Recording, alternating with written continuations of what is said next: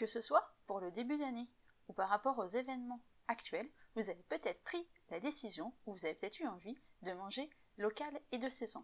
Dans cet épisode 2 du podcast Bien manger, c'est facile, je vous livre mon astuce pour manger local et de saison grâce au panier de légumes.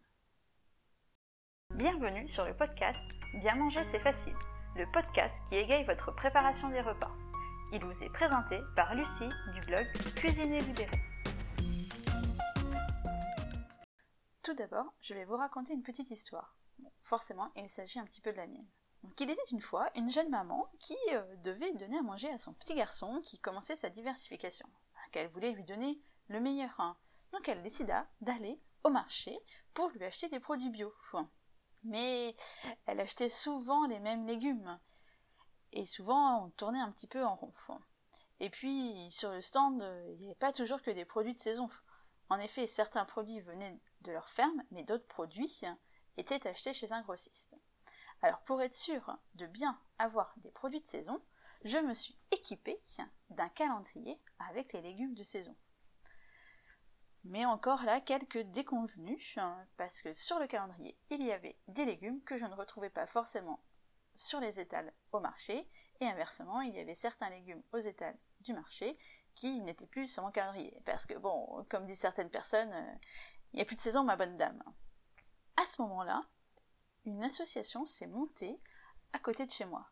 Cette association avait vu le jour suite à la sensibilisation des consommateurs au circuit court. Je suis donc allée voir et je me suis abonnée au panier de légumes. Au sein de cette association de type AMAP, on peut récupérer différents types de produits. des paniers de légumes, du pain, des produits laitiers, mais aussi de façon plus euh, périodique du bœuf, du porc et du volaille. J'avais enfin trouvé ma solution pour manger des légumes de saison et produits localement. Alors démarrait une histoire entre le panier de légumes et moi. Alors au début de notre vie à deux, il y a eu un contrat. En effet, le principe de cette association et de ce type d'AMAP est d'assurer un revenu décent au producteur et surtout de lui assurer un revenu au, long cours. C'est-à-dire qu'on s'abonne pour six mois. Comme ça, il a ses revenus assurés pour six mois. Donc nous avons fait un contrat. moi, je m'engage à acheter ces produits pendant six mois et lui, il me donne des produits pendant six mois en fonction de ses récoltes du moment. Et donc là, a démarré la belle vie et compagnie. Moi, j'ai trouvé ça génial parce que je n'avais pas besoin de réfléchir aux légumes que j'avais achetés. C'était le maraîcher qui préparait mon panier avec les récoltes qu'il avait. Et la composition pouvait varier d'une semaine sur l'autre, ce qui m'a permis de diversifier ma consommation et m'a permis de découvrir certains produits, comme par exemple le radis violet ou la chayotte. Vous connaissez? Récupérant mon panier de légumes, le maraîcher ne fait pas de calibrage. Ainsi, ça contribue à diminuer le gaspillage alimentaire. Et les produits étant pas ou peu lavés, leur conservation en est nettement meilleure. Et petite cerise sur le gâteau, ou carotte sur le panier, comme vous voulez, je peux échanger avec le producteur lorsque je vais récupérer mon panier. Mais la vie n'a pas été rose ou orange carotte euh, tout le temps. nous avons eu des moments difficiles.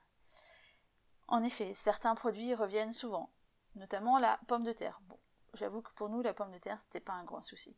Mais d'autres, c'était plus embêtant. Pomme, par exemple, la courge spaghetti. Pendant une année, nous avions quasiment toutes les semaines de la courge spaghetti. Je ne savais plus comment la cuisiner et comment faire des choses différentes. ça peut être le cas aussi euh, sur les courges. Hein. En fait, c'est quelque chose qui est différent, mais on a soit du potiron, soit du butternut, soit de la courge spaghetti, comme je disais, et finalement, on revient toujours un petit peu au même ça nécessite aussi une organisation pour aller récupérer son panier de légumes puisqu'il est uniquement livré dans un local le jeudi entre 18h30 et 19h30.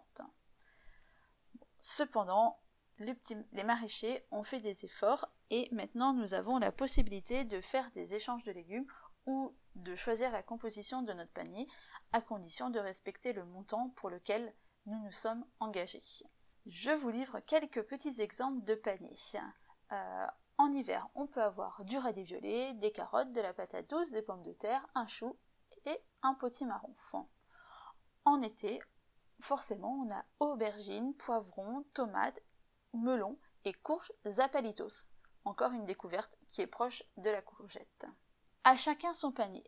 Il existe différents réseaux, différentes offres pour bénéficier du panier de légumes.